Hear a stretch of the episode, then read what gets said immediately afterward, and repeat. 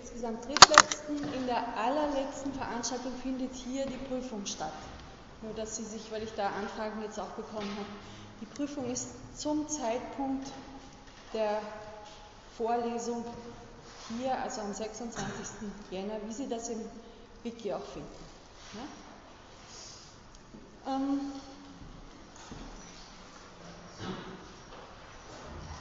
ich habe mir für heute angesichts irgendwie so einer Wahrnehmung, dass bis jetzt in der Lehrveranstaltung so ihre Kritik und ihre Fragen äh, nicht so übermäßig viel Platz gehabt haben. Ich aber zum Schluss in der Prüfung durchaus die Absicht habe, Ihnen auch Gelegenheit zu geben, in einem Satz, ich habe schon gesagt, ich möchte keine Romane, in einem Satz äh, Kritik oder das Gegenstück von Kritik, Zustimmung oder Nutzen der Psychoanalyse darzustellen. Also das, das soll schon vorkommen. Und ich habe von daher heute, äh, ohne jetzt noch einmal an diese Triebgeschichte direkt anzuknüpfen, wenn da sehr viel offen ist, könnten wir das nächste Mal dann noch weiter drüber sprechen. Einen Sprung zu der Frage der Kastration vor.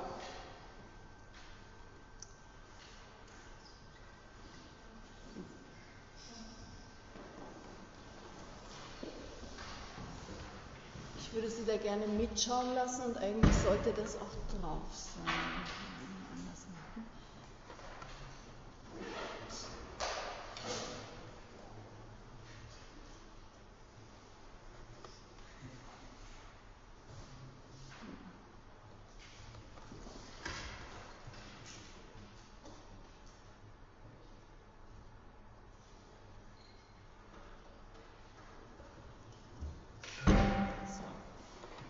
war mein Problem. Ähm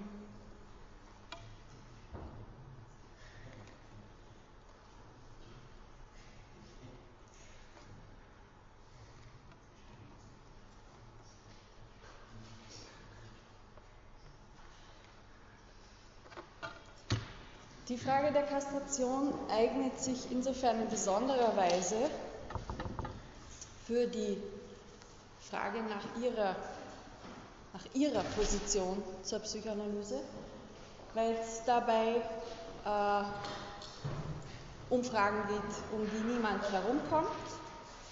Kastration betrifft das Geschlecht und die geschlechtliche Orientierung. Und gleichzeitig auch um Fragen, die der Psychoanalyse immer wieder zum Vorwurf, zum, äh, zur Kritik äh, gereicht haben. Im Unterschied zum Trieb und zur, zum Unbewussten, die beiden Begriffe, die wir hier jetzt schon ausführlicher angesehen haben, kann man die Kastration nicht als einen Grundbegriff bezeichnen. Sie gehört eher so wie zu den Innereien einer Theorie und es ist ja durchaus so, dass nicht alle gerne Innereien essen. Die Kastration wird in der Psychoanalyse als ein Komplex aufgefasst. Was meint komplex? Sie haben vom Oedipus-Komplex gehört hier. Manchmal ist in der Psychoanalyse auch die Rede vom Geschwisterkomplex, vom Neidkomplex. Komplex meint so eine Ansammlung von Vorstellungen, Empfindungen, Gefühlen, Gedanken, Erwartungen.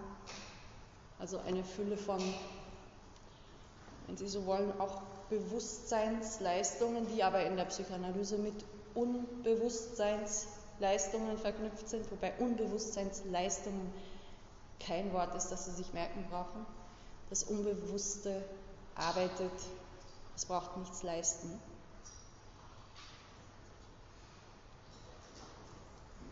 Also die, der Kastrationskomplex ist so ein, eine Ansammlung rund um eine Thematik, die mit Verstümmelung, mit körperlicher, mit, einem, mit der Gefahr des Verlusts der körperlichen Integrität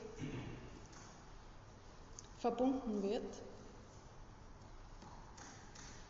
Und obwohl das Organ, um das es im Kastrationskomplex zu gehen scheint, ich sage scheint, das wird Teil der heutigen Darstellung sein, dass es da unterschiedliche Ansätze gibt. Obwohl das Organ, um das es im Kastrationskomplex geht, der Penis ist, den nur männliche Menschen aufweisen, äh, besteht Freud und mit ihm die Psychoanalyse drauf, dass der Kastrationskomplex etwas ist, was auch Frauen betrifft. Und nicht nur auch, sondern eigentlich sogar in einer besonders verschärften Version.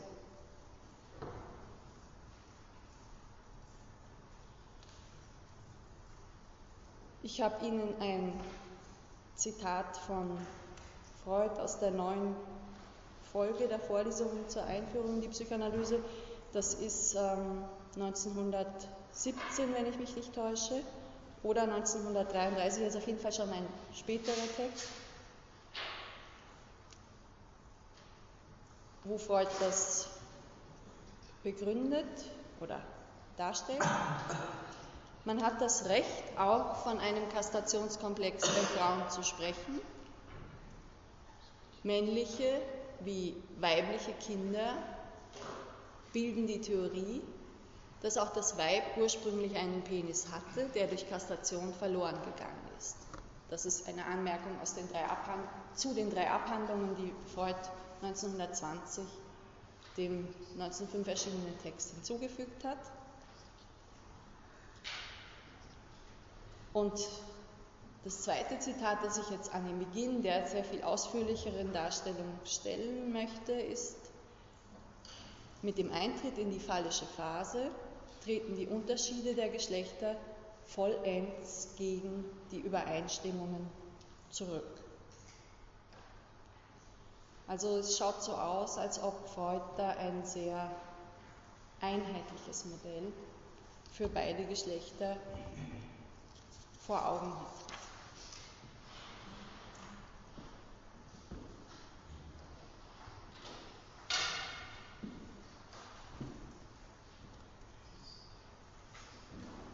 In der Traumdeutung spricht Freud so vage von einer Kastrationssituation. Ein Patient träumt in einem Tagtraum oder assoziiert zu einem Tagtraum eine Sichel und Freud denkt dann an Zeus, der den Vater mit einer Sichel entmannt hat. Also das sind Freuds eigene Assoziationen, die dazu so etwas Kastrationskomplexartigen zusammenkommen.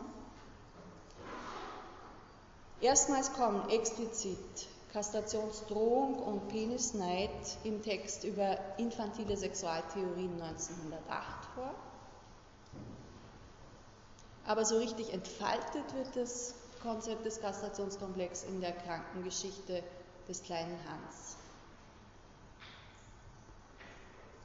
Also die Analyse der Phobie eines fünfjährigen Knaben. Das ist ein äh, Kind eines, in Anführungsstrichen, Kollegen von Freud, ein, ein ähm, einer der, Psycho der Vater von kleinen Hans war jemand, der Psychoanalyse auch gelernt hat selber und an seinem Kind alles Mögliche festgestellt hat und von daher das Kind dann zu Freud zur Behandlung gebracht hat. Das, was er festgestellt hat, war eine Pferdephobie an dem Kind. Es hatte eine ausgeprägte Angst vor Pferden.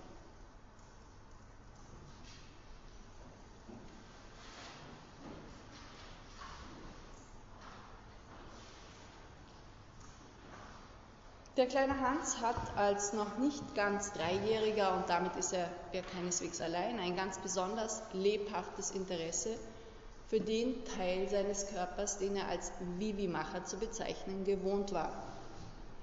Und so richtete er einmal an seine Mutter die Frage, Mama, hast du auch einen Vivi-Macher? Selbstverständlich. Weshalb? Ich habe nur gedacht. Im gleichen Alter kommt er einmal in einen Stall und sieht, wie eine Kuh gemolken wird. Schau, aus dem Vivi-Macher kommt Milch. Schon diese ersten Beobachtungen machten die Erwartung rege, dass vieles, wenn nicht das meiste, was uns der kleine Hans zeigt, sich als typisch für die Sexualentwicklung des Kindes herausstellen wird. Ich habe einmal ausgeführt, dass man nicht zu sehr entsetzt zu sein braucht, wenn man bei einem weiblichen Wesen die Vorstellung vom Saugen am männlichen Gliede findet. Diese anstößige Regung habe eine sehr harmlose Abkunft, da sie sich vom Saugen an der Mutterbrust ableitet, wobei das Euter der Kuh seiner Natur nach eine Mama, seiner Gestalt und Lage nach ein Penis, eine passende Vermittlung übernimmt. Die Entdeckung des kleinen Hans bestätigt den letzten Teil meiner Aufstellung. Sein Interesse für den Vivi-Macher ist indessen kein bloß theoretisches. Das ist alles übrigens Freud-Zitat, wie Sie aber davon auch sehen. Ich glaube, das habe ich Ihnen. Nein, das habe ich Ihnen dann nicht auf die Tafel geworfen. Okay. Äh, es ist alles Zitat aus der Phobie eines fünfjährigen Knaben, aus der Krankengeschichte des kleinen Hans. Sein Interesse für den Vivi-Macher ist indessen kein bloß theoretisches. Wie es zu vermuten stand, reizt es ihn auch zu Berührungen des Gliedes. Im Alter von dreieinhalb Jahren wird er von der Mutter die Hand am Penis getroffen.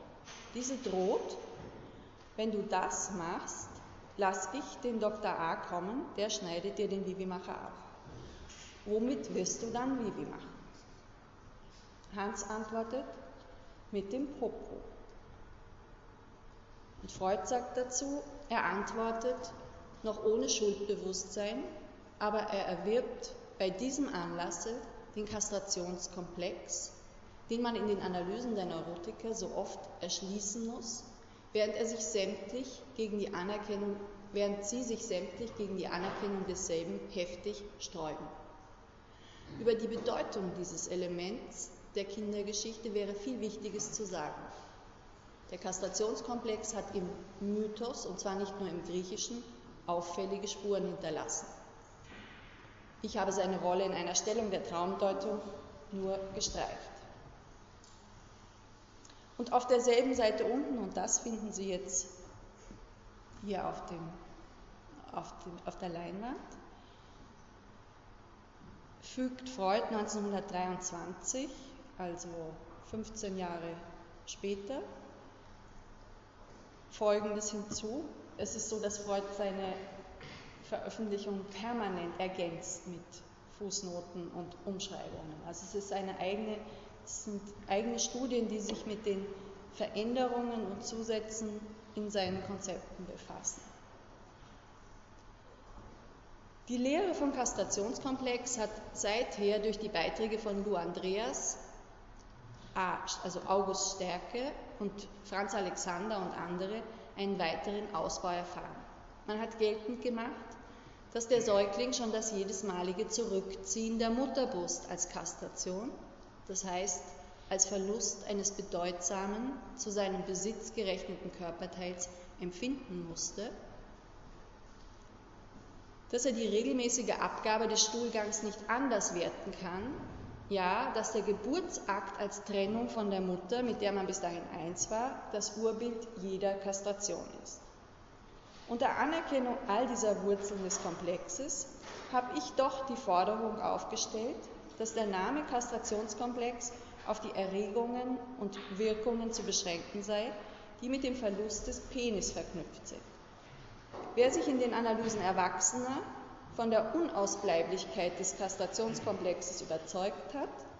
wird es natürlich schwierig finden, ihn auf eine zufällige und doch nicht so allgemein vorkommende Androhung zurückzuführen und wird annehmen müssen, dass das Kind sich diese Gefahr auf die leisesten Andeutungen hin, an denen es ja niemals fehlt, konstruiert. Dies ist ja auch das Motiv, das den Anstoß gegeben hat, nach den allgemein vorfindlichen, tieferen Wurzeln des Komplexes zu suchen. Umso wertvoller wird es aber, dass im Fall des kleinen Hans die Kastrationsandrohung von den Eltern berichtet, und zwar aus einer Zeit, da seine Phobie noch nicht in Frage kam. Von den Eltern berichtet wird.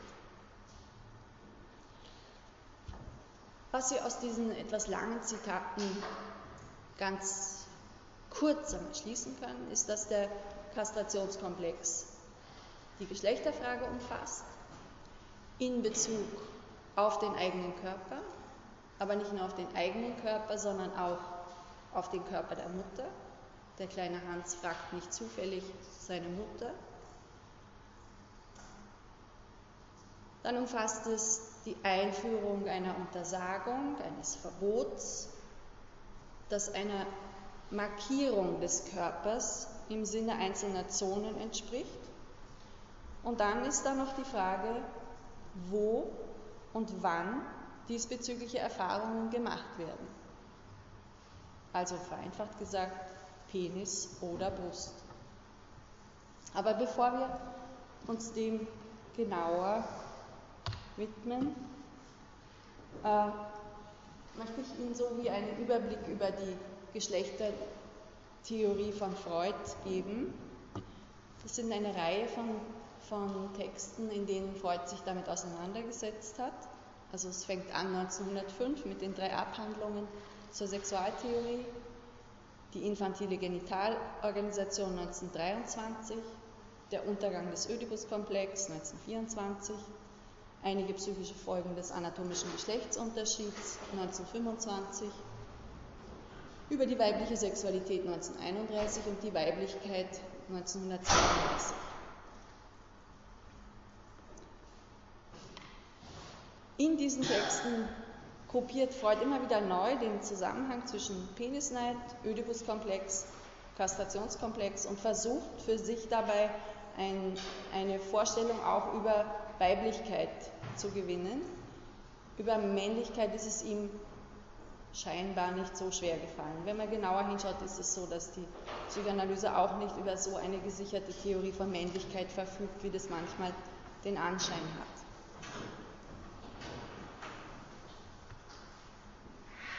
Ich richte mich jetzt ein bisschen nach einem Text, den ich Ihnen auch zitiert habe von Chasqui Mirgel, die die Inhalte von diesen Freud-Texten sehr gut äh, zusammenfasst. 1905 in den drei Abhandlungen zur Sexualtheorie betont Freud, dass es einen sexuellen Monismus bei beiden Geschlechtern bis zur Pubertät gibt. Also es ist so, dass, die, dass weder, dass Freud damals der Ansicht ist, dass weder Mädchen noch Knaben wirklich einen, einen Geschlechtsunterschied zwischen weiblich und männlich wahrnehmen können bis zur Pubertät. Das war seine erste Vorstellung.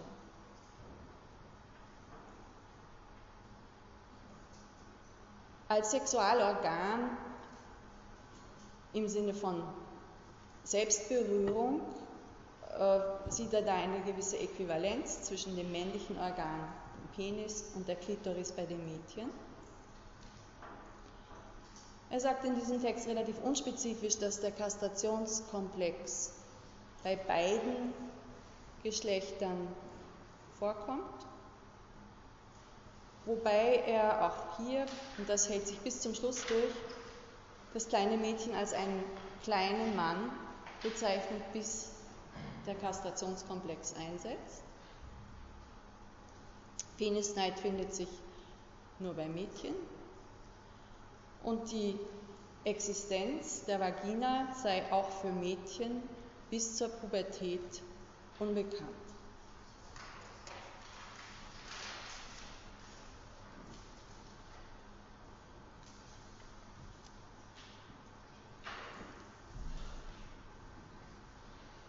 Dann folgt eine lange Pause, in der Freud dazu nichts publiziert hat. Das sind äh, unter anderem die Jahre, aus denen wir jetzt sehr viel mehr wahrgenommen haben, die Jahre, in denen er sich der Metapsychologie gewidmet hat, also Texte über Triebe, über das Unbewusste, über die Verdrängung, über Narzissmus, das liegt alles dazwischen.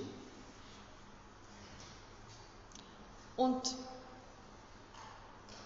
ziemlich sicher aufgrund eines Textes, der 1920 erschienen ist von August Stärke, auf den ich später noch zu sprechen komme, veröffentlicht er dann 1923 eine Arbeit über die infantile Genitalorganisation.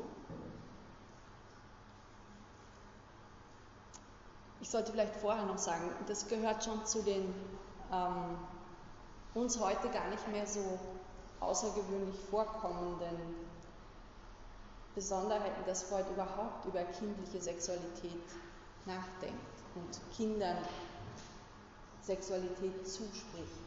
Das war in der damaligen Zeit eher unvorstellbar. 1923 wiederholt er da etwas, was er auch schon in den drei Abhandlungen wiederholt hat, dass man nämlich die kindliche Sexualität äquivalent zur erwachsenen Sexualität sehen kann. Dass es da nur einen wesentlichen Unterschied gibt, dass die kindliche Sexualität phallisch, also um den Phallus, den Freud vom Wort her synonym mit dem Penis verwendet, um den Phallus herum organisiert ist, während die Erwachsenen-Sexualität genital organisiert ist. Also eine Vorstellung vom anderen Geschlecht, vom nicht-phallischen hinzukommt. Und die äh, an Partialtrieben orientierte sexuelle Betätigung sich bei Freud dann einem gesamten Genitalbestreben unterordnet. Also Freud geht etwa im Unterschied zu Lacan davon aus, ich glaube aber, dass ich das auch schon gesagt habe, dass sich die Partialtriebe im Laufe der Entwicklung, im Laufe der Reifung zu einem ganzen Bestreben vereinen, während Lacan der Auffassung ist, dass das jedes Mal immer wieder neu in, jeder, in allen unseren Handlungen neu zu, zu leisten ist, dass also stets ein Nebeneinander her von den verschiedenen Partialtrieben und Partialtriebspannungen, Wünschen besteht. Hier sagt Freud, äh, in die Vorgänge beim kleinen Mädchen fehlt uns noch die Einsicht. Und das ist was, was äh, ich glaube, was man nicht genug hervorheben kann bei allen Seltsamkeiten, die Freud zeitweise vertreten hat, äh, hält er sich, was das weibliche Geschlecht betrifft, schon immer auch wieder an die Grenzen dessen, was er wissen kann und betont das sehr, dass er es einfach nicht weiß.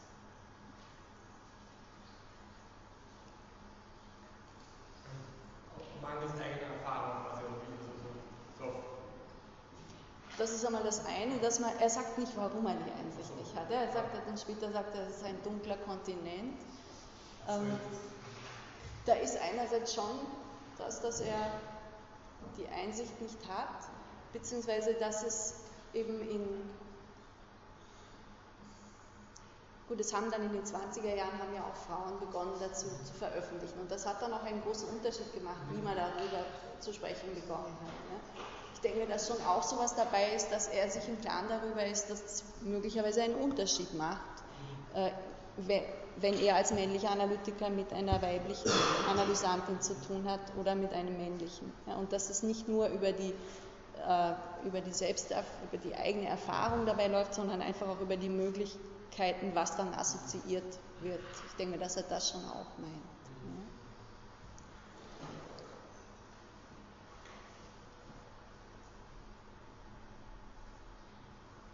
Die Kastration wird vom männlichen Kind damit in Verbindung gebracht, dass da eine Schuld auf der Seite der Frau, der Mutter, der Mädchen äh, bestehen muss.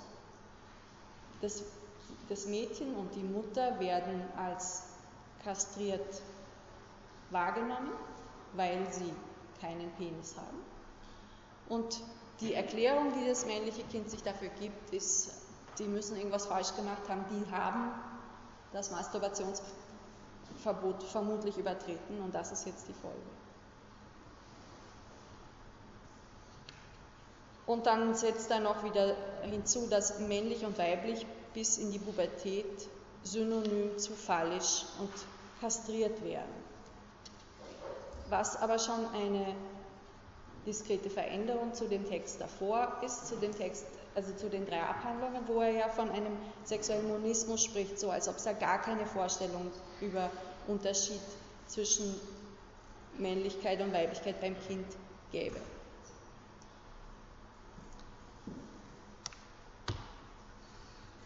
...1924 der Untergang des Oedipus-Komplexes.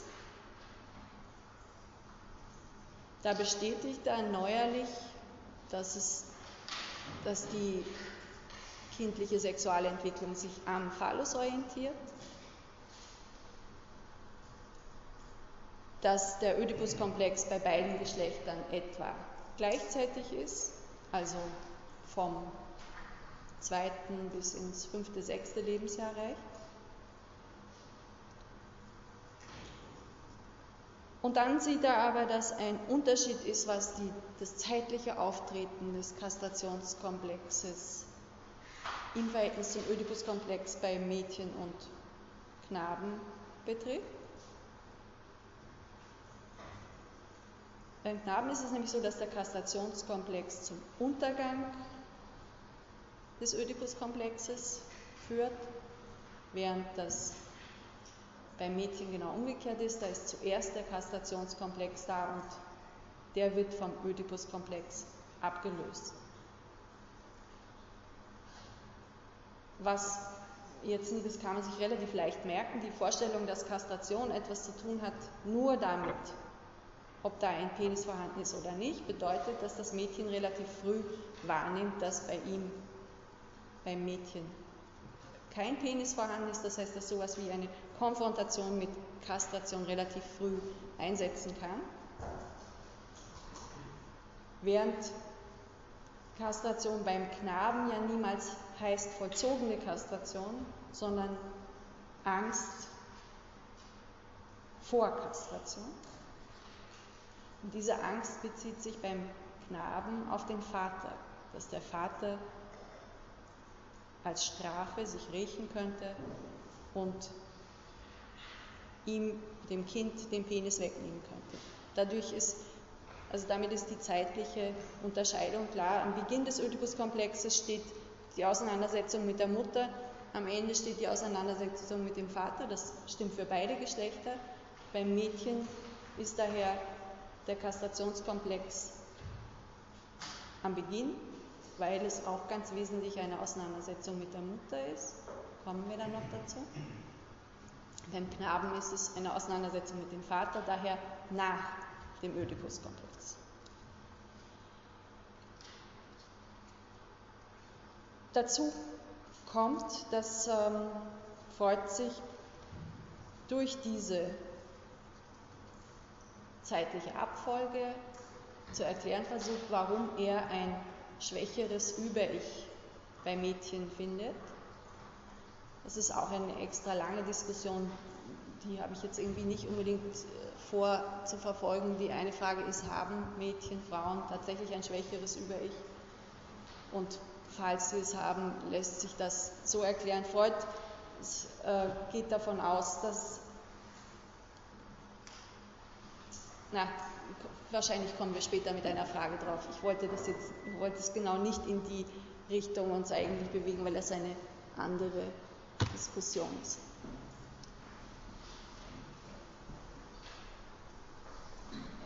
...1925, also wieder im nächsten Jahr, Sie sehen, wie, wie ähm, lebendig die Diskussion damals gewesen sein muss. Das kann man auch an anderen Texten von Karin Horney oder von Helene Deutsch etwa oder eben auch von August Stärke nachzeichnen. Sie sehen die Lebendigkeit der Diskussion an der Publikationsdichte in dieser Zeit von Freud. In einige psychische Folgen des anatomischen Geschlechtsunterschieds schreibt Freud von der Doppelsinnigkeit des Oedipus-Komplexes bei beiden Geschlechtern. Und damit ist gemeint, dass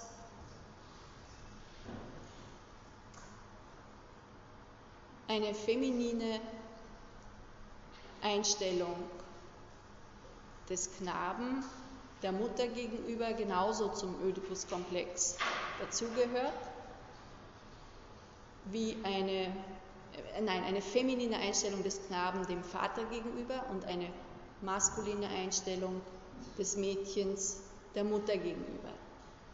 Das, was man als negativen Oedipus-Komplex bezeichnet, dass also da die Geschlechtsrollen von den Kindern sehr früh in Bezug auf ihre ersten Objekte auch variieren. Bei allen.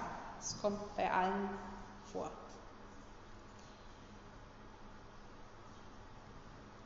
Etwas deutlicher wird das und auch wie Freud sich das erklärt in einem Zitat, das ich Ihnen da herausgesucht habe aus Das Ich und das Es.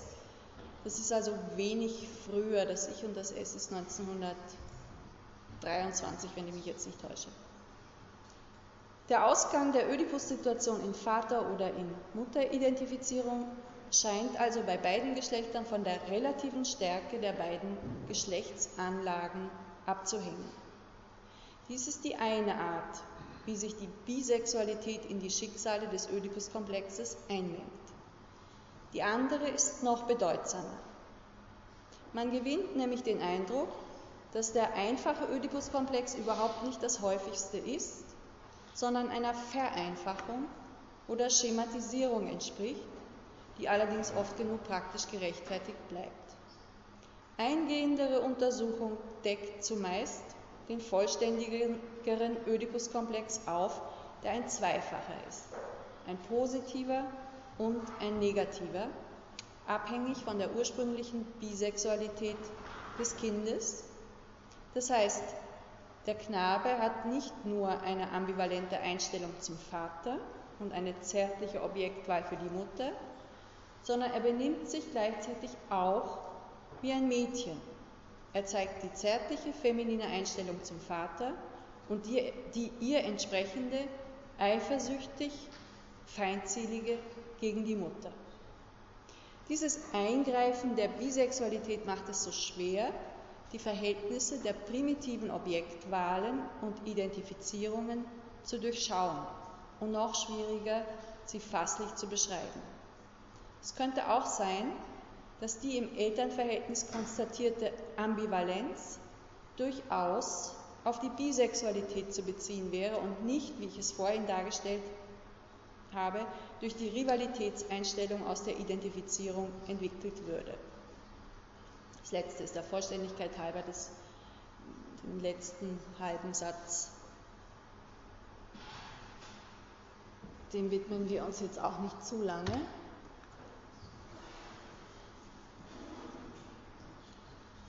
In demselben Text fragt sich Freud, ob nicht doch ein anderer Hintergrund für die Entstehung des Kastrationskomplexes verantwortlich sein könnte, ein anderer als alles, was sich um Penis und Phallus entwickelt.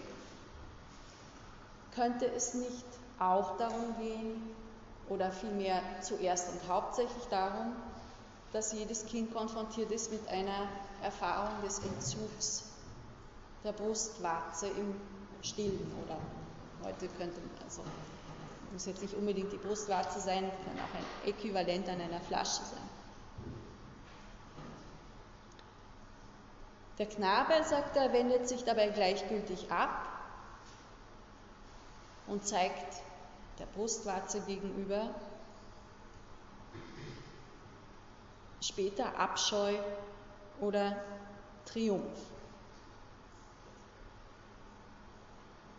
Und für das Mädchen argumentiert das aber wieder entlang des Penis und sagt, es gibt drei mögliche Ausgänge aus der Erfahrung des Penismangels und des Penisneids des Mädchens.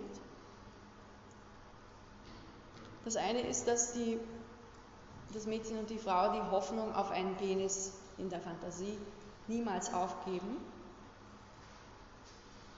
Die zweite Möglichkeit ist, dass sie den Penismangel verleugnen.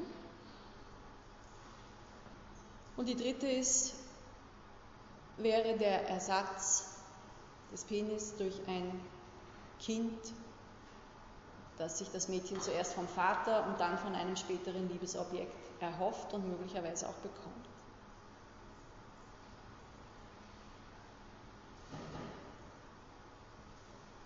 Die dritte Entwicklungslinie ist diejenige, die zumindest in den Kritiken an der Psychoanalyse dann immer wieder als die quasi normalste beschrieben wurde. Freud ist, das ist jetzt nicht so, dass Freud sagt, das dritte ist so viel normaler als das erste und das zweite. Trotzdem wendet sich Freud in dem Text gegen die Feministen, wie er sagt, weil sich für ihn in Behandlungen zeigt, dass Geschlecht, das, das weibliche und das männliche Geschlecht nicht gleich geschätzt werden von Kindern. Er setzt sehr auf, auf die bisexuelle Anlage und versucht sich mit dieser bisexuellen Anlage die verschiedenen Zustände und Modifikationen zu erklären.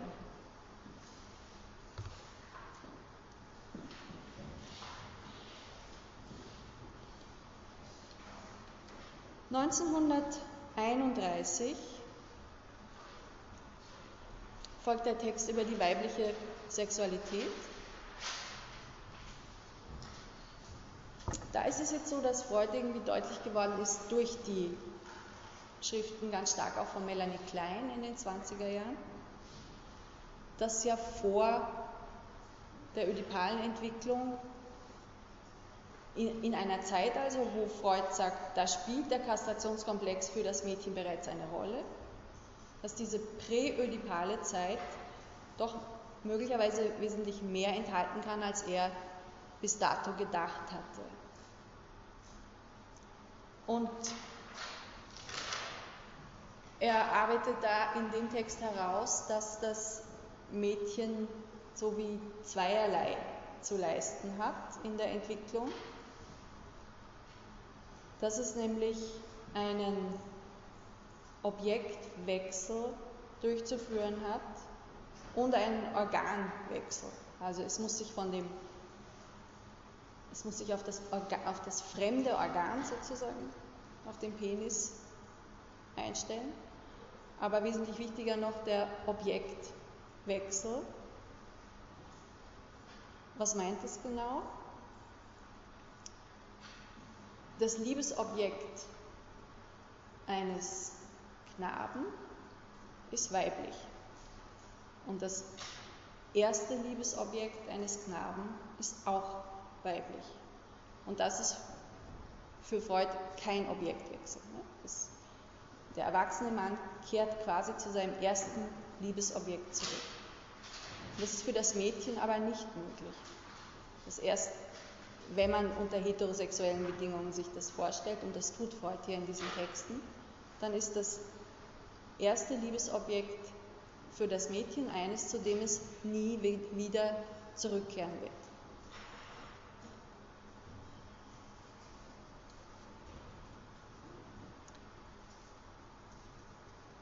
Er spekuliert dann über ausgeprägte Mutterbindungen des Mädchens und darüber, dass die Feindseligkeiten gegen den Vater nie so stark werden wie gegenüber der Mutter bei Mädchen. Und konstatiert, dass es auch im Oedipus-Komplex zwischen Damen und Mädchen Unterschiede geben dürfte, dass man das nicht so parallel anordnen kann. Lehnt aber den Ausdruck Elektrakomplex ab. Das könnte man ja an sich auch, so könnte man versuchen, eine äh, weibliche Form von dem Geschehen auch im, im Mythologischen irgendwie wiederzufinden. Elektra, die zusammen mit ihrem Bruder Orest ihre Mutter äh, Clytemnestra und deren Liebhaber Aegistos umbringt, aus Rache für den Tod von Agamemnon, für den Vater und ersten Ehemann von Clytemnestra. Also ein, ein ähnlich aufgeladen dramatisches Szenario wie in der Oedipus-Geschichte. Und äh, Carl Gustav Jung hat das auch für Frauen angenommen, dass es da einen Elektrakomplex gäbe. Also eine ausgeprägte Bindung weiblicher Personen an den Vater bei einer ausgeprägten Feindseligkeit der Mutter gegenüber. Aber in diesem Text hier verwirft Freud das eben explizit, weil er sagt, die Beziehung der beiden Geschlechter zu den Eltern ist asymmetrisch. Das männliche Kind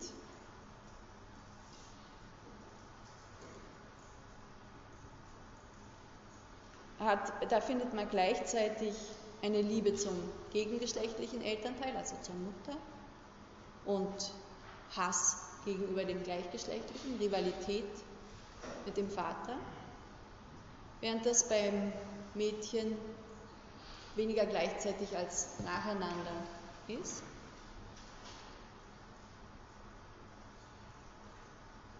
Dann führt Freud eben die drei Wege noch einmal an, die für ein Mädchen bestehen, um mit dem Penisneid, dem Penismangel umzugehen. Das ist auch überhaupt nicht parallel zum Knaben. Und sein Haupteinwand lautet,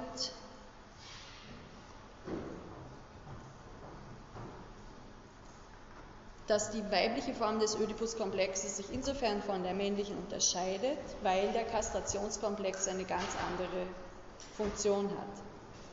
Der Oedipus-Komplex des Knaben wird durch den Kastrationskomplex zerstört, während es beim Mädchen des Kastrationskomplexes bedarf.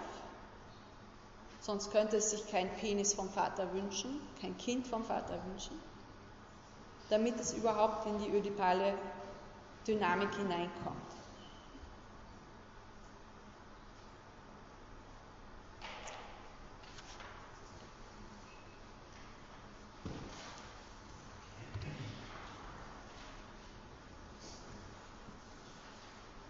In demselben Text äh, unterstreicht Freud, dass der Kastrationskomplex mit seinen drei alternativen Ausgängen also Verleugnung des Mangels, Hoffnung auf einen Penis und Ersatz des Penis, dass diese drei alternativen Ausgänge die soziale Rolle der Frau prägen. Das ist was, was von Ernest Jones, englischer Psychoanalytiker, auch sehr aufgenommen wird, dann in seinen Überlegungen zur Bedeutung des Phallus.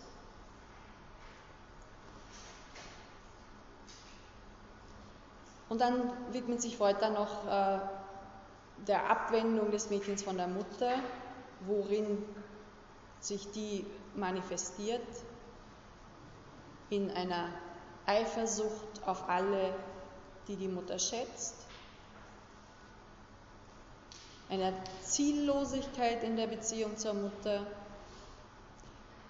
Es gruppiert sich um das Masturbationsverbot durch die Mutter, die Mutter wird entwertet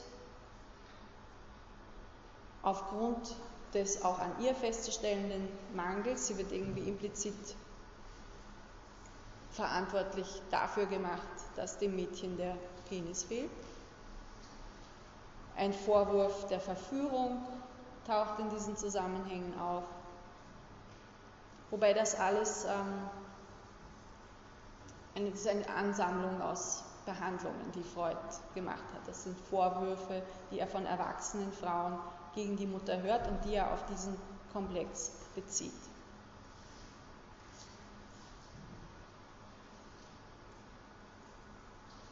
In dem Text ist dann noch wesentlich äh, die Unterscheidung von aktiv und passiv, die Freud mit Männlichkeit und Weiblichkeit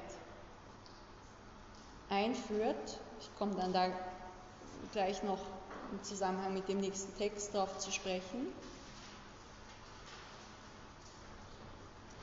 Und dass Freud festhält daran, dass es nur eine einzige Libido gibt. Also dass nicht jetzt etwa auf der Ebene der Triebe schon eine Vergeschlechtlichung stattfindet.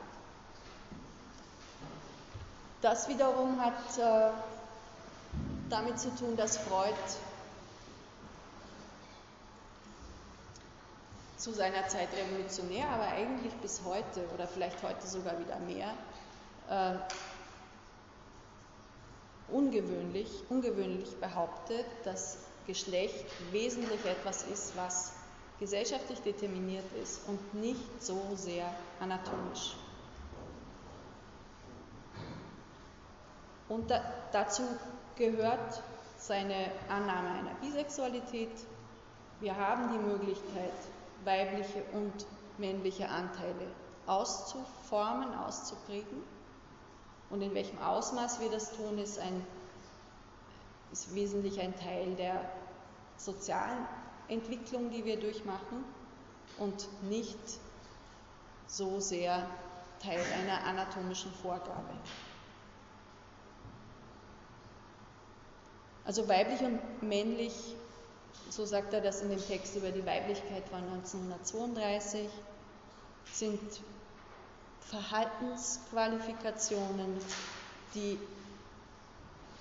sowohl einen anatomischen Anteil, aber eben auch einen konventionellen Anteil haben. Also das, es wird eine Übereinkunft darüber getroffen, was wir für männlich und was wir für weiblich halten. Und da gehört auch die Frage von Aktivität und Passivität dazu. Freud sagt zwar, er würde dem schon zustimmen, dass Weiblichkeit und Passivität irgendwie in einer gewissen Nähe gedacht werden, zumindest zu seiner Zeit. Aber er fragt sich dann auch gleich, wie viel Passivität denn nötig ist, um oftmals aktiv ein Ziel zu erreichen. Also mit Hilfe einer passiven Haltung kommt man ja durchaus auch weiter uns. Freud unterstreicht, dass Aggressivität nicht etwas ist, was männlich in erster Linie und ausschließlich ist, sondern dass sich auch auf der Seite des Mädchens aggressive Strebungen finden und das Aggressive wäre hier ein Pendant zum Aktiven. Und dann kommt da auch wieder diese Formulierung, das kleine Mädchen sei ein kleiner Mann. Speziell für die frühe Zeit, also für die phallische Phase. Komme auf diese Formulierung dann gleich noch wieder zurück. 1932, noch immer in demselben Text, leugnet Freud die Natürlichkeit einer gegengeschlechtlichen Anziehung.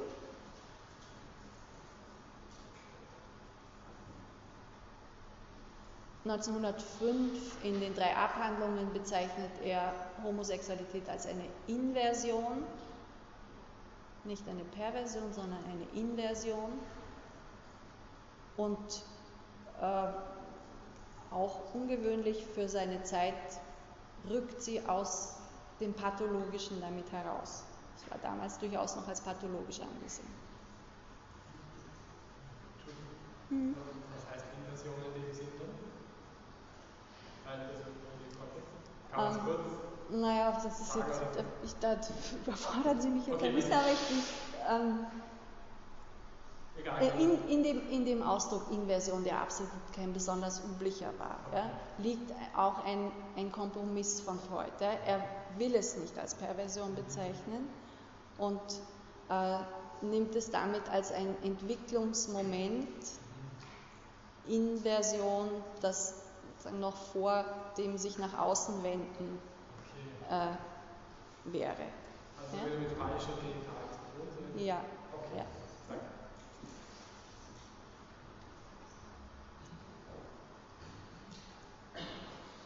Freud sagt in, in der Weiblichkeit, das Mädchen läuft in den Oedipus-Komplex wie in einen Hafen ein. Das ist auch eine Formulierung, die immer wieder zitiert wird äh, und die damit zusammenhängt, dass Freud eben der Auffassung ist, dass viele Frauen aus dem Oedipus-Komplex letztlich nicht hinauskommen, was übersetzt heißt, dass sie in einem späteren Liebesobjekt eigentlich immer ihren Vater lieben und diesen letzten Schritt des Ausstiegs aus dem ödipalen Szenario nicht machen können.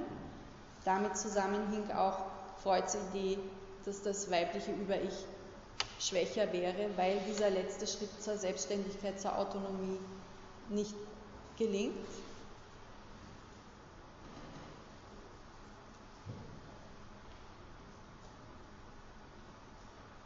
Gut, das, die anderen Dinge brauchen wir jetzt an der Stelle nicht. Ich habe Ihnen gesagt, Freud sagt mehrfach, das kleine Mädchen ist also ein kleiner Mann. Und das ist äh, jetzt ein Anknüpfungspunkt, um Ihnen so schlaglichtartig, mehr geht nicht in, in dieser Veranstaltung, deutlich zu machen, dass die Diskussion über Freuds Theorien zur Weiblichkeit weit ins letzte Jahrhundert hinein gereicht haben, äh, weil dieser Satz ein Anknüpfungspunkt war auch für Luce Irigaray.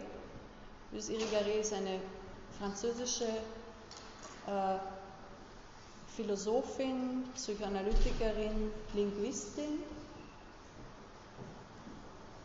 zeitgenössisch, die äh, gibt es nach wie vor, wenn sie auch sehr zurückgezogen und, und schwer erreichbar lebt.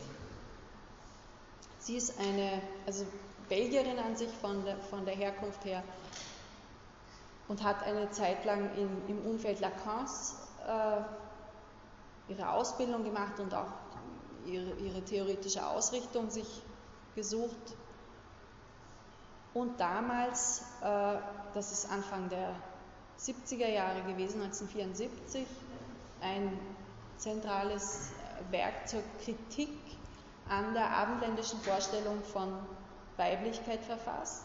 Das habe ich Ihnen zitiert ganz oben, Spekulum, Spiegel des anderen Geschlechts, in dem sie von verschiedenen Autoren der Philosophiegeschichte aber eben auch von Freud äh, Texte untersucht und in den Texten nachzeichnet, wie da mit Weiblichkeit, im Speziellen aber mit Differenz umgegangen wird. Und ich zitiere Ihnen jetzt zunächst einen kurzen Abschnitt aus diesem Spekulum. Das ist nicht ganz einfach zu lesen. Der, ihr Stil ist ähm, speziell in diesen früheren Schriften ein bisschen ähm, umständlich. Wir müssen nun zugeben, das kleine Mädchen ist also ein kleiner Mann. Ein kleiner Mann, der eine schwierigere und kompliziertere Entwicklung als der Knabe durchlaufen wird, um eine normale Frau zu werden. Ein kleiner Mann mit einem zu kleinen Penis. Ein benachteiligter kleiner Mann. Ein, klein, ein kleiner Mann, dessen Libido ein größerer Zwang angetan wird und dessen Fähigkeit zur Triebsublimierung, also Über-Ich-Bildung, dennoch geringer bleibt, dessen Ansprüchen die Natur weniger sorgfältig Rechnung getragen hat und der gleichwohl nicht teilhat an der Kultur. Ein kleiner Mann, der narzisstischer ist aufgrund der Minderwertigkeit seiner Genitalorgane Fragezeichen. Keuscher, weil er sich des ungünstigen Vergleichs schämt.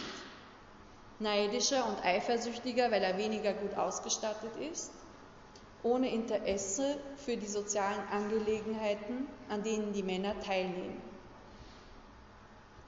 Das, sind, das ist eine, äh, die Art, wie sie schreibt, eine dekonstruktive Paraphrase, könnte man sagen. Sie nimmt die Texte von Freud auf und indem sie die zum Teil nur so leicht verändert zitiert, dekonstruiert sie sie.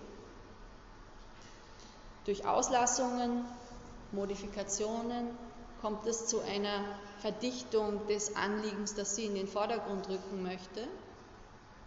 Und was Freud betrifft, ist der Fokus da speziell darauf gerichtet, dass Freud eben die Entwicklung als eine männliche Entwicklung denkt und die weibliche Entwicklung immer abgeleitet von den Vorstellungen, die er über männliche Entwicklung gewonnen hat.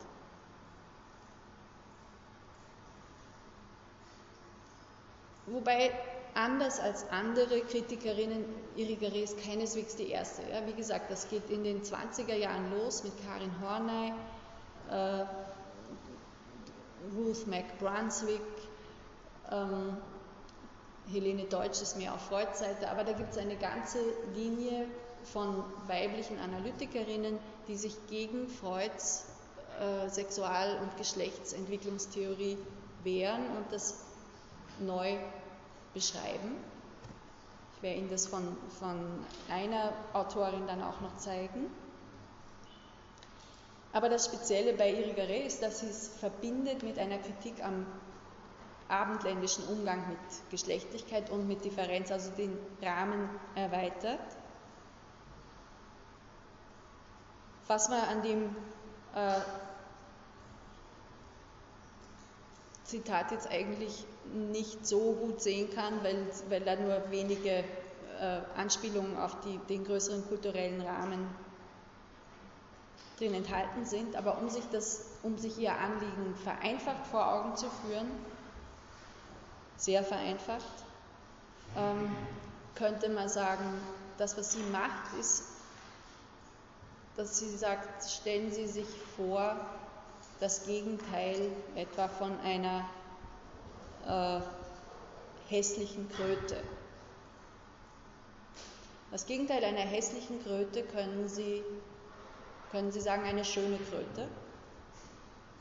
Und das wäre für Irigaray eine Missachtung der Differenz, weil es alles Kröten sind. Wenn man aber das Gegenteil einer hässlichen Kröte als Kugel, als goldene Kugel fasst, um bei diesem Ambiente von dem Froschkönig-Märchen zu bleiben, dann käme sowas ins Spiel, was für Irigaray eine Differenz im eigentlichen Sinn wäre. Dass man nicht vom selben ausgeht und sagt, der eine hat es ein bisschen schöner, der andere ein bisschen weniger schön, der eine größer, der andere kleiner, aber es ist letztlich dasselbe, um das es geht, sondern Geschlecht versucht Irigaray zu denken als eine radikale Differenz, wobei Irigaray das dann sehr stark am Körper festmacht, was ihr in der feministischen Theorie nicht wirklich eine gute Nachrede verschafft hat.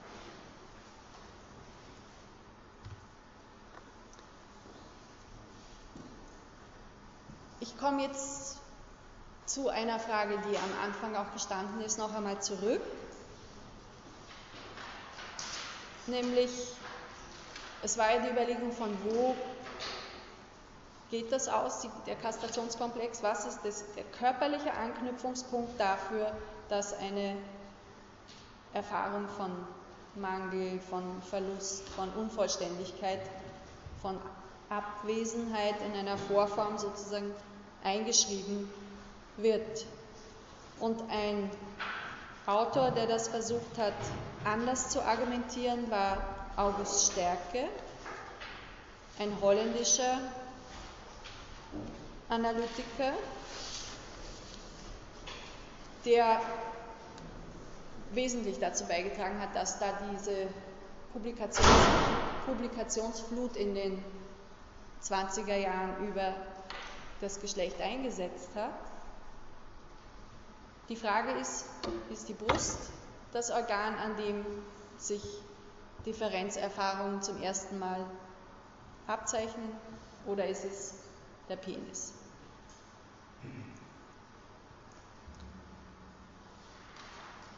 Stärke macht jetzt den Vorschlag, dass es die Brust wäre.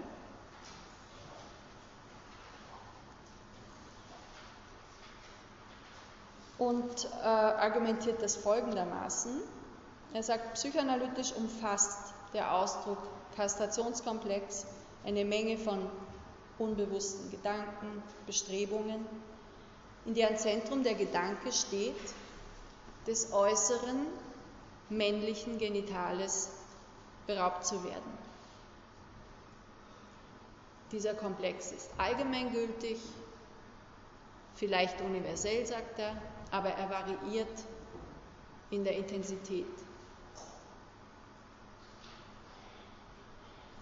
Er bezieht sich dann auf Eufhäusen, das ähm, erspare ich Ihnen hier. Was, was ganz witzig ist, ist, dass er vier Subtypen klassifiziert, ganz analog zu einem Text von Freud über ein Kind wird geschlagen.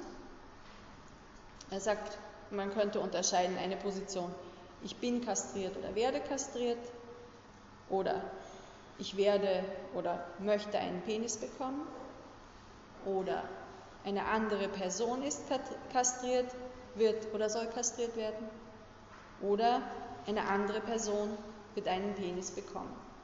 Also was er da macht, ist, dass er äh, Kastrationskomplex und Ödipuskomplex verschränkt, ohne dass er äh, die Geschlechtlichkeit von den jeweiligen Bezugsobjekten, von den anderen Personen gleich mit hineinbringt. Das wird ganz abstrakt aufgehängt, nur an dieser Frage von Kastration und Penis haben oder nicht. Der Kastrationskomplex, sagt Stärke, führt in der Regel zu einer Kastrationsdrohung von dem einen oder anderen Elternteil eines Kindes, wobei die Drohung des Abschneidens des Penis als Strafe für ein sexuelles Vergehen, in der Regel Masturbation, angedroht ist. Das habe ich Ihnen ja an der kleinen Hans-Geschichte auch ausführlich gezeigt. Aber sagt äh, Stärke, es muss keineswegs so eine explizite Drohung vorliegen.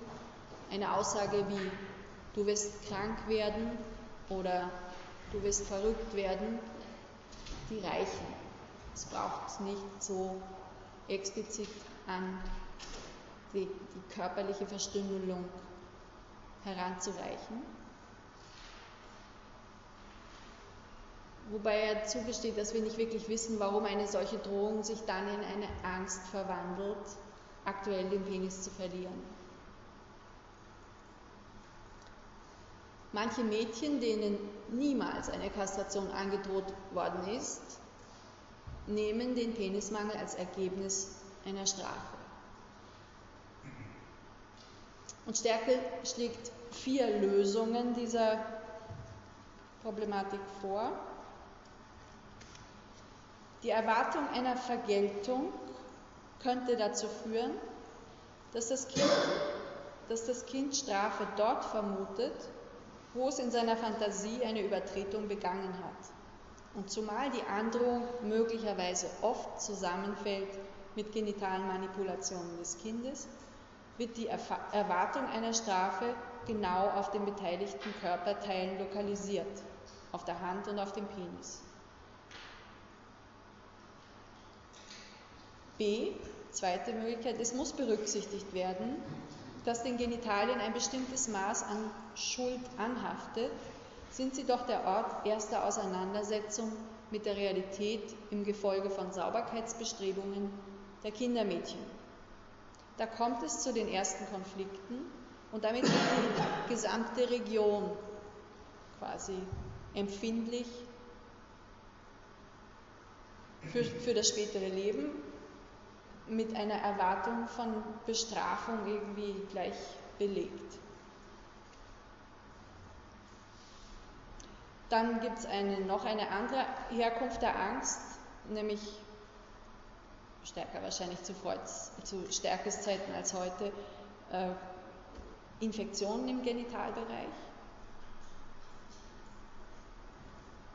Und die vierte Überlegung, die stellt er dann in dem gesamten Text dar. Und das ist, dass der Kastrationskomplex sich vom Entwöhnungskomplex, also von der Entwöhnung von der Brust ableitet.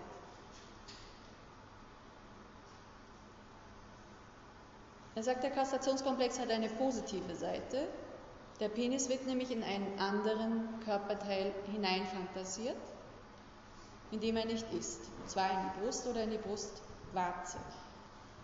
Er entnimmt das einigen Traumfragmenten, die ich Ihnen an dieser Stelle nicht genauer darstelle.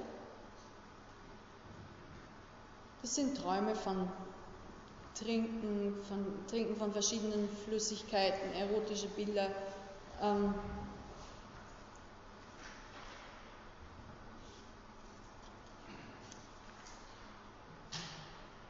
Fantasien einer Träumerin an einem Penis zu saugen. Also das bringt ihn dazu, diese Organe in Verbindung zu setzen.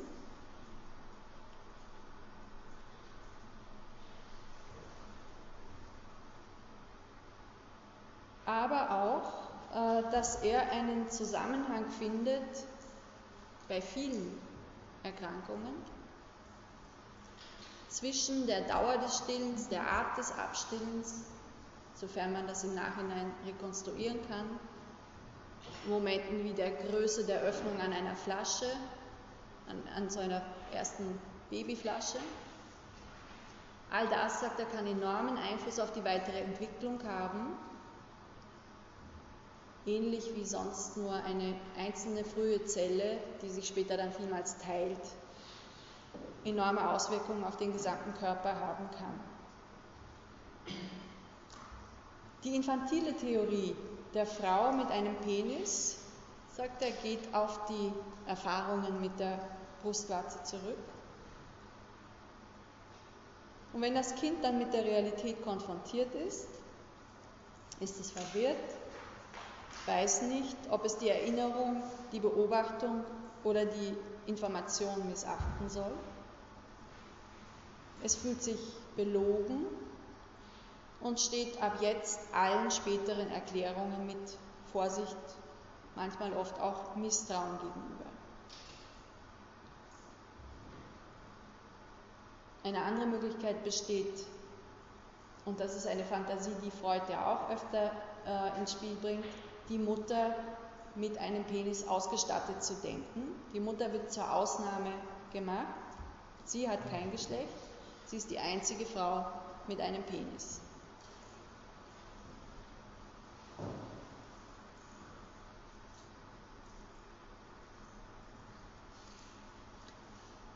Wobei Freud, das hatte ich jetzt vorher ja schon gesagt, diese Erklärung nicht wirklich akzeptiert. Freud will den Kastrationskomplex beschränken, zumindest in der Zeit, wo er sich mit, diesem, äh, mit der Thematik direkt befasst, auf den Penis, bitte. Also sieht Stärke jetzt in dem Entwöhnungskomplex also die gleiche Struktur wie in einem Kastrationskomplex? Im Prinzip das gleiche nur. Er sagt, das ist die, ähm, die, die, die ganze Penisdramatik und der Kastrationskomplex, so wie es Freud darstellt, ist sowas wie eine Deckerinnerung darüber, dass es früher eine Erfahrung gibt, zu einer Zeit, wo ein Kind es nicht verbalisieren kann, die das Kind mit der Brust gemacht hat. Und mit dem äh, Zurückziehen der Brust zu einem Zeitpunkt, wo es eigentlich noch weiter trinken wollte. Oder aus sonst einem Grund, die halt gern behalten hätte. Er bringt das auch also anatomisch in Verbindung, sagt, das schaut doch eigentlich so ähnlich aus, der kleine Penis und die Brustwarze. Das bietet sich auch visuell an, dass da Fantasien sich vom einen aufs andere übertragen.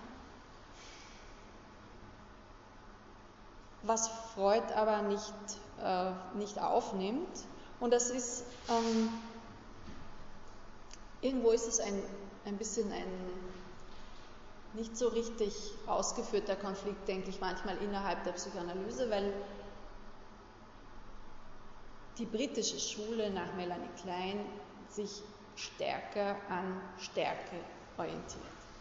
da rückt die Brust ins Zentrum der, der Theorien,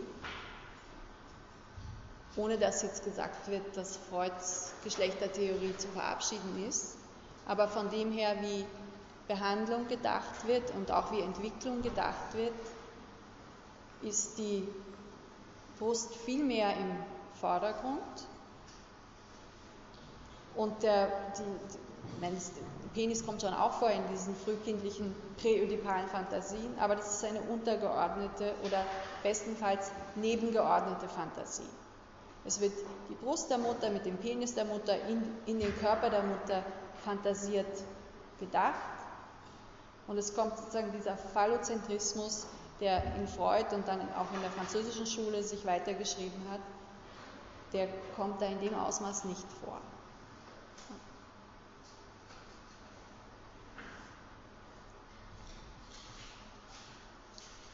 Eine ähm,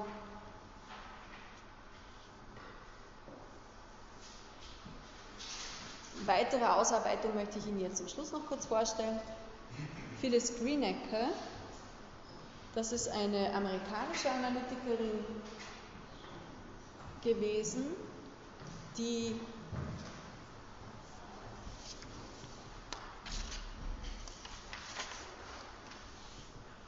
die Missachtung oder die Vernachlässigung von Freud, was die weibliche Anatomie betrifft, sozusagen äh, aufgenommen hat.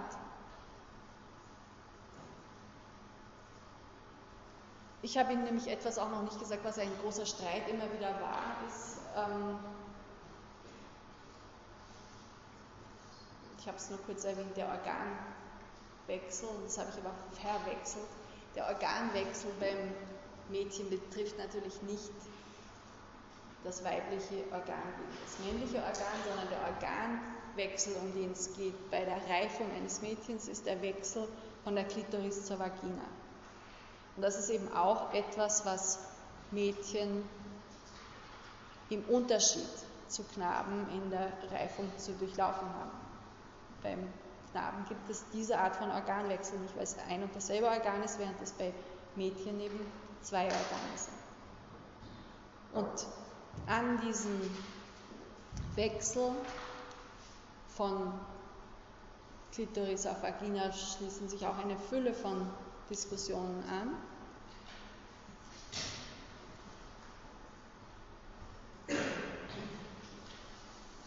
Und Greenacre macht es zum Ausgangspunkt ihrer Überlegungen,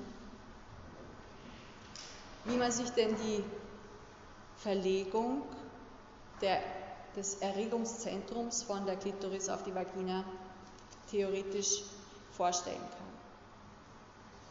Und auch, dass sie oft nicht erfolgt.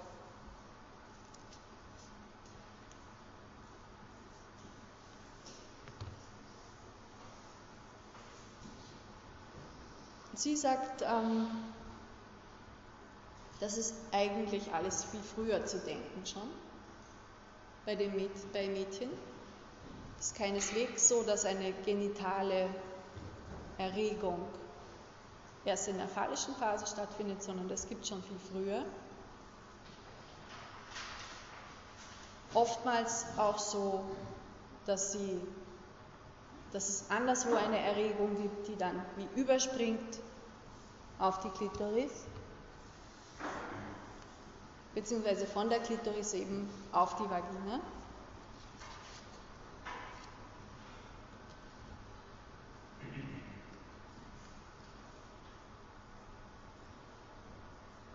Und sie, und das ist also ihr Hauptbeitrag, ist der, dass es in dieser frühen Zeit präödipal bereits vaginale Empfindungen, vaginale Reizungen gibt.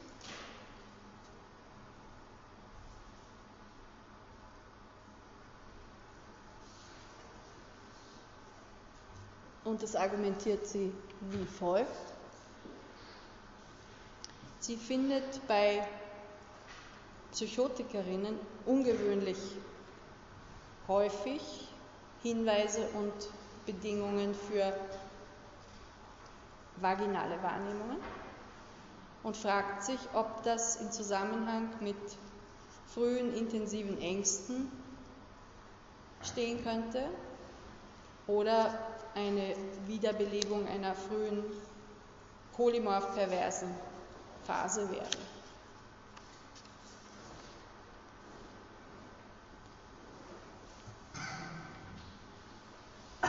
Die schon erwähnten übergesprungenen Erregungen stammen aus rektaler oder analer Manipulation. Sie können aber auch von Mund und Darm auf die Vagina überspringen oder konstitutionell durch konstitutionelle Vorgabe quasi sich in der Scheideneingangsmuskulatur häufen. Im Unterschied zu Freud sagt Greenacre, dass die Vagina dem kleinen Kind bekannt ist, und zwar sehr früh schon, und bringt es unter anderem auch damit in Zusammenhang, dass das Kind die Urszene sehr früh erlebt haben könnte, Urszene, Beobachtung des elterlichen Geschlechtsverkehrs, was als eine prägende, äh, prägende Wahrnehmung äh, speziell in der Fallgeschichte vom Wolfsmann aufgetaucht ist und was von Freud her dann auch ausgedehnt wurde als eine für viele Subjekte prägende Erfahrung.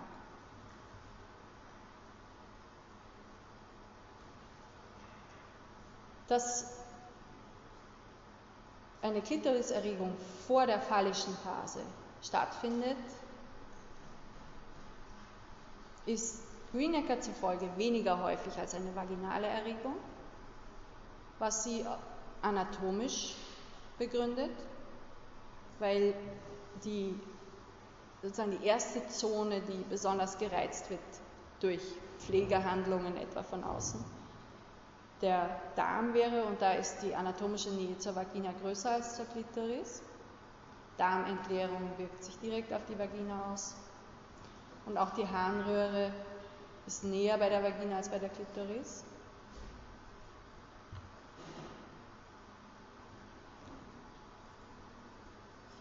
Eine Klitoriserregung in der phallischen Phase, sagt ja, kommt schon vor, aber ist nicht universell und hängt ab davon, ob ein gleichaltriges männliches Kind überhaupt im Umfeld des Mädchens aufgetaucht ist. Sonst spielt die Klitoris einfach nicht diese große Rolle, die Freud ihr als Penisäquivalent zugeschrieben hat.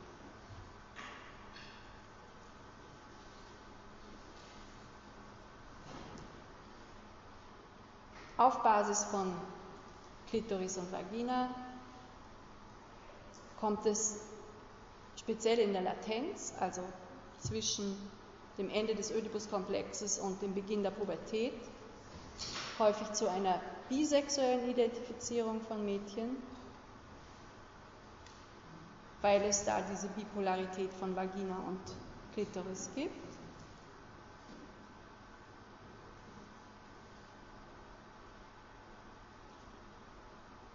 Bei früher vaginaler Stimulation und einer intensiven phallischen Phase mit Beobachtung von Masturbation kann das irgendwie sehr viel stärker noch auftreten.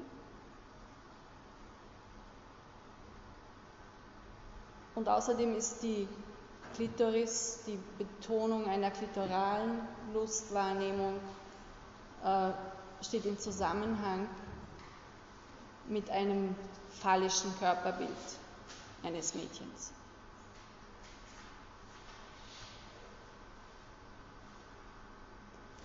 Die Bipolarität, wenn die fortbesteht, kann das bis, und da sind auch wiederum die Untersuchungen an schizophrenen Patienten wichtig, kann das bis zu ein, ein, zum Fortbestehen eines halluzinierten Penis reichen oder dazu führen, dass ein permanentes Schwanken der geschlechtlichen Identität auftritt oder sich im Hintergrund eine starke, wenn auch latente Homosexualität ausbildet. Jedenfalls gelingt dabei nicht die Übertragung de, de, des Lustzentrums von der Klitoris auf die Vagina.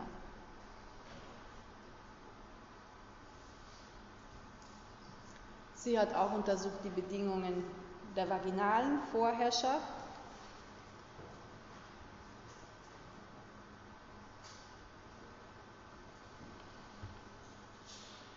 Und den Medea-Komplex werde ich Ihnen jetzt auch nicht mehr genauer darstellen, weil ich nämlich eigentlich noch die letzten fünf Minuten ganz gerne Ihnen lassen würde, dass wir möglicherweise zu dem heutigen, aber auch zu sonst äh, Fragen kommen, die Sie beschäftigen. Bitte schön. Ich habe eine Frage bezüglich des Komplexes grundsätzlich, wie Sie am Anfang konzentriert haben. Und zwar in der akademischen Psychologie spielt dieser Begriff eigentlich Klischee verwendet und, und, und, und, und so wie Sie das jetzt gesagt haben, klingt das sehr ähnlich für mich. Können Sie dazu was sagen, es einen Unterschied oder was die Unterschiede sind zwischen des Komplexes und des Begriff des Schemas? Das sind auch mentale Repräsentanzen, Erinnerungen, Gefühle und so weiter, die man in Schema gespeichert Ja, wobei im, äh, also der Komplex wäre, glaube ich, der vagere Begriff, das weniger, ähm, weniger klar festgelegte. Mit Schema assoziiere ich Gestalttheorie auch ganz stark, äh, wo ein, äh, ein engerer Zusammenhang mit ererbten Mustern, vorgegebenen Mustern gedacht werden kann. Und das wäre beim Komplex jetzt weniger im Vordergrund. Aber das ist rein aus der, jetzt hier aus der Luft. Ich habe mich mit der, mit der Unterscheidung in dem Ausmaß noch nicht auseinandergesetzt, würde aber ähm, Schema ist da etwas irgendwie der modernere Begriff, da haben Sie ganz recht. Ja? Genau, aber so, so auf die Schnelle hat es sich sehr ähnlich angehört. Deswegen würde mich interessieren. Ja. ja.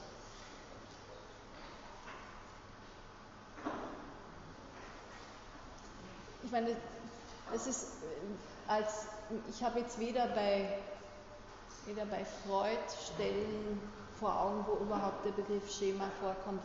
Ich würde, mir fallen jetzt psychoanalytisch direkt keine Autoren ein, die damals von Schemata gesprochen haben. Aber komplex, was ist komplex nochmal genau? Wie ist der eine, ne, ich habe Ihnen eine, eine, Definition angeboten, ohne dass sie jetzt äh, sich direkt auf eine Textstelle bezogen hat, einfach als eine Ansammlung von äh, Gedanken, Gefühlen, Empfindungen, allen möglichen eigentlich, äh, ich habe gesagt, bewusste und unbewusste Leistungen, Akte, ja, die sich um ein bestimmtes Problem, und zwar mit der Kastration, um den Penis oder das entsprechende Organ entwickeln. Aber das ist ein etwas, also ein Komplex, würde ich einmal sagen, ist etwas Vageres, so wie das verwendet wird. Äh, wenngleich der Kastrationskomplex, wie er dann jetzt, wie ich ihn jetzt im Detail auch beschrieben habe, natürlich nichts Vages ist. Aber das ist etwas, was. Also ein Schema würde ich in Zusammenhang bringen, durchaus auch mit Instinkt. Ein Schema hätte für mich Ähnlichkeiten mit dem Instinkt und der Komplex ist etwas, das, ein, das ist aus derselben Sprache wie der Trieb. Und der Trieb ist eben genau kein Instinkt, weil das, das Ererbte daran fehlt. Es ist nicht, das ist nicht animalisch vorgegeben, sondern da gibt es diesen Anteil von ähm, Historizität im individuellen Sinn.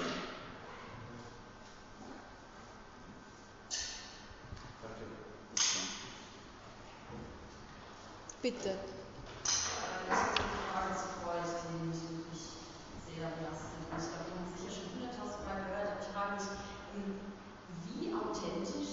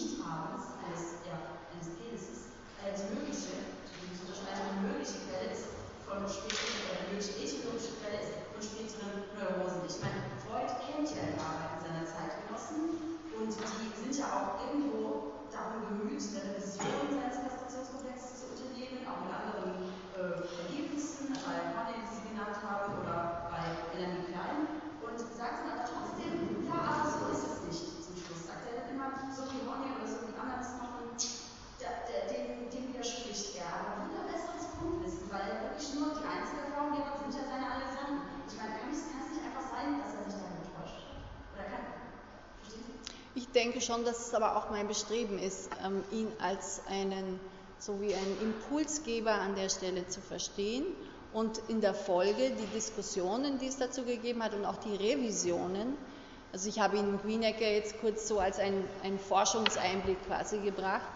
Ähm, Torok, Maria Torok ist äh, sicherlich wesentlich zeitgemäßer. Äh,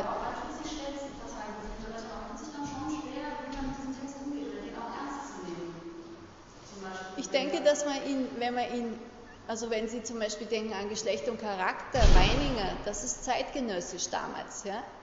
Äh, man muss es schon immer in, in den Kontext auch setzen und da ist Freud nicht so schlimm, wie ihn seine Gegner machen möchten. Ich würde ihn trotzdem nicht an jeder, ich würde nicht jede Fußnote unterschreiben davon, auf keinen Fall.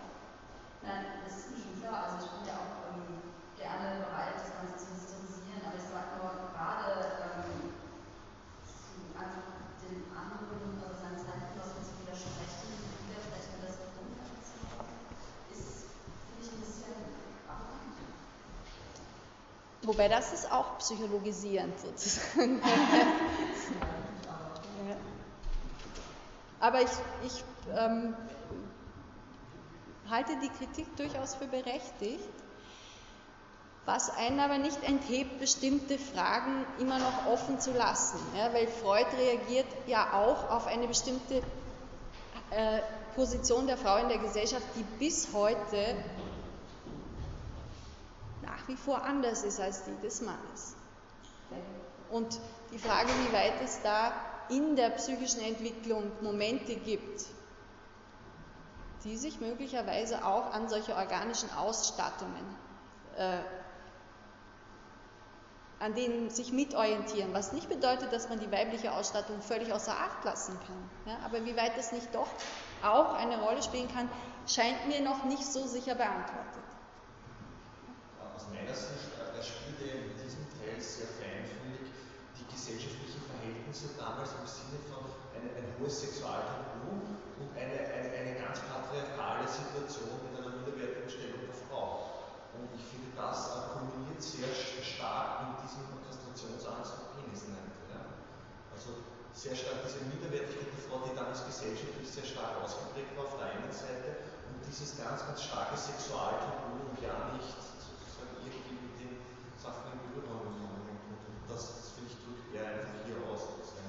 Mhm.